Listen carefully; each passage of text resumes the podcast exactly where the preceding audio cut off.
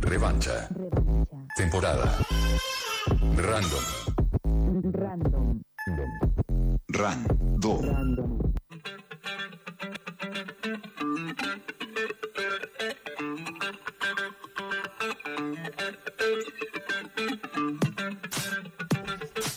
Seguimos en la revancha random y no nos queríamos ir sin por lo menos proponer una agenda para ver algo el fin de semana, tal vez. Claro, es para que nos ayuden a repensar el pasado y a reconstruir una batalla perdida que la podemos convertir en una ganada. Vamos. Así lo vamos, a vamos. definir. Son dos recomendaciones random. Una es diciembre de 2001, que está basada en El Palacio y la Calle del periodista Miguel Bonazo. La serie está guionada por Mario Segade y dirigida por Benjamín Ávila.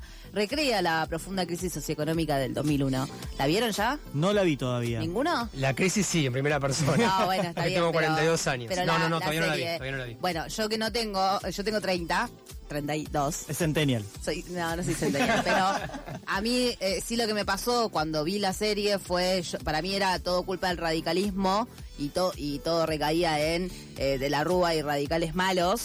Y cuando vi la serie fue como, ah, no, pará, Había todo un había sistema. todo un sistema detrás y un peronismo que estaba traccionando sobre todo eso que ayuda a que todo esto suceda. Entonces, eh, muestra mucho los laburantes preocupados por sus ahorros, es una gran representación de lo que eso está pasando y las diferentes jugadas políticas, como decía, no solo del radicalismo, sino también de la oposición, para mí muy marcado en la figura de Eduardo Dualde.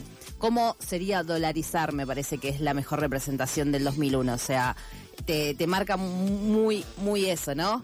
Y termina en este estallido social y al menos 39 muertos, así que es lo que nos podría llegar a pasar eh, en un futuro no muy lejano. Del elenco podemos decir que es tremendo. La mejor para mí es Alejandra Lecher haciendo de Chiche Dualde pero todos los personajes ficticios, bueno, los personajes ficticios y los reales también tienen sus buenas interpretaciones. Luis Machín haciendo de Caballo es una locura.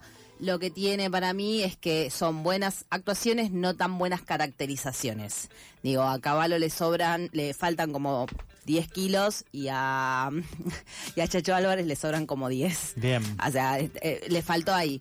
¿Dónde la encuentran? La encuentran en Star Plus. Son seis capítulos de entre 30 y 50 minutos cada capítulo. Bien. Se ve eh, rápido. Dura mucho menos la serie de lo que duró efectivamente la crisis. Yo esperaba algo mucho más largo, la verdad, ¿eh? pero la, la resuelven bastante bien. El presupuesto no daba. No. Doble Discurso es la película reciente, de 2023. De hecho estuvo en cines Eh, y creo que todavía puede que esté en salas. Es muy probable.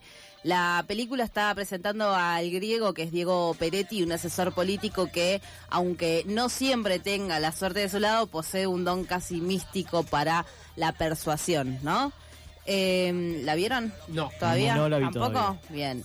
Eh, el nuevo desafío es Ricardo Prat, que también representa una especie de personaje de libertario y que lo tienen que ayudar a, ganar porque es muy encantador, pero no, no es muy vivo, que digamos. O sea, tiene buena imagen, pero no es muy bueno del todo. Pratt está buscando resguardar su imagen porque hay una periodista que la interpreta Julieta Cardinali que empieza a buscarle como todas las cositas ahí de, en el medio, ¿no? Eh, lo interesante es cómo, cómo juega el papel de Peretti como asesor político y cómo va transformándole, o sea, primero cómo le dicta los discursos directamente, o sea, eso es lo interesante, el chabón prácticamente no sabe hablar y Peretti le va, le va cantando las letras más o menos de lo que tiene que hablar, decir, escribir y la vuelta de rosca que tiene al final, que me parece muy interesante desde varios puntos, porque la película en un momento te quiere mostrar como este personaje de Julieta Cardinali, que es una periodista, que te, en un momento decís, ah, pero vos sos muy pelotuda. O sea, realmente, o sea, yo quiero que ustedes la vean y quiero que, que, piensen lo mismo, a ver si ustedes pensaron lo mismo. Porque en un momento yo, yo la estoy viendo y es como, pero dale, te dejaste engatusar por un par de mensajitos, no puede ser. Eh, para mí, nada, Peretti siempre una gran actuación, eh, pero en general están muy bien todas.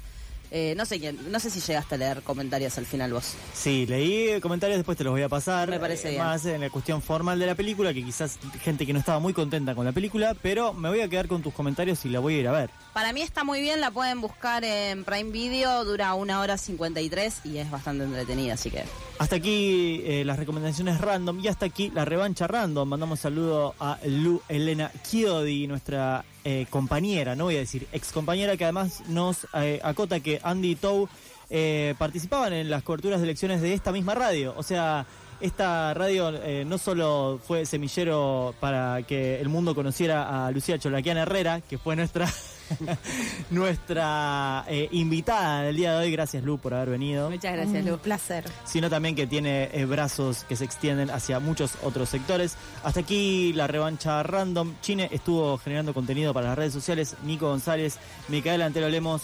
El Lu que no estuvo hoy, Lu Zambianchi, que nos eh, escucha desde la inundación. Gracias, Malén, por eh, la operación. Y se quedan en el continuidad de FM La Tribu con algo con ella. La Martin al aire de este programa, por supuesto.